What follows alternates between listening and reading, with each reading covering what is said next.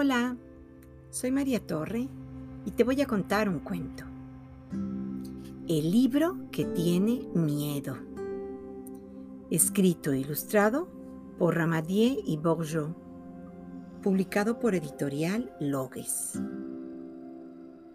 El libro no consigue dormirse. ¡Ah! Está temblando el pobre. Acércate y pregúntale suavemente.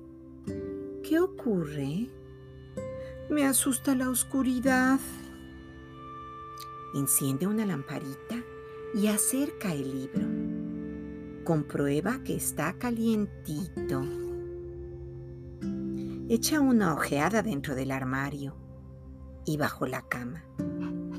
Enseña al libro que ahí no hay nada, solo pequeñas pelusas. Gracias, pero oigo ruidos. Quizá es un gato que maulla afuera. Pues sí que tiene hambre. Miau, miau. Ven, gatito, ven. Te estoy esperando.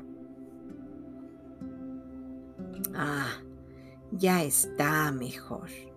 Ahora, dale de beber un trago de agua.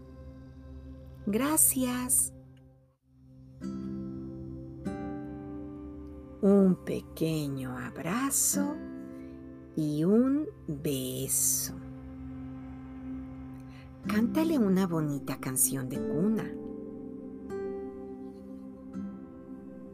Listo.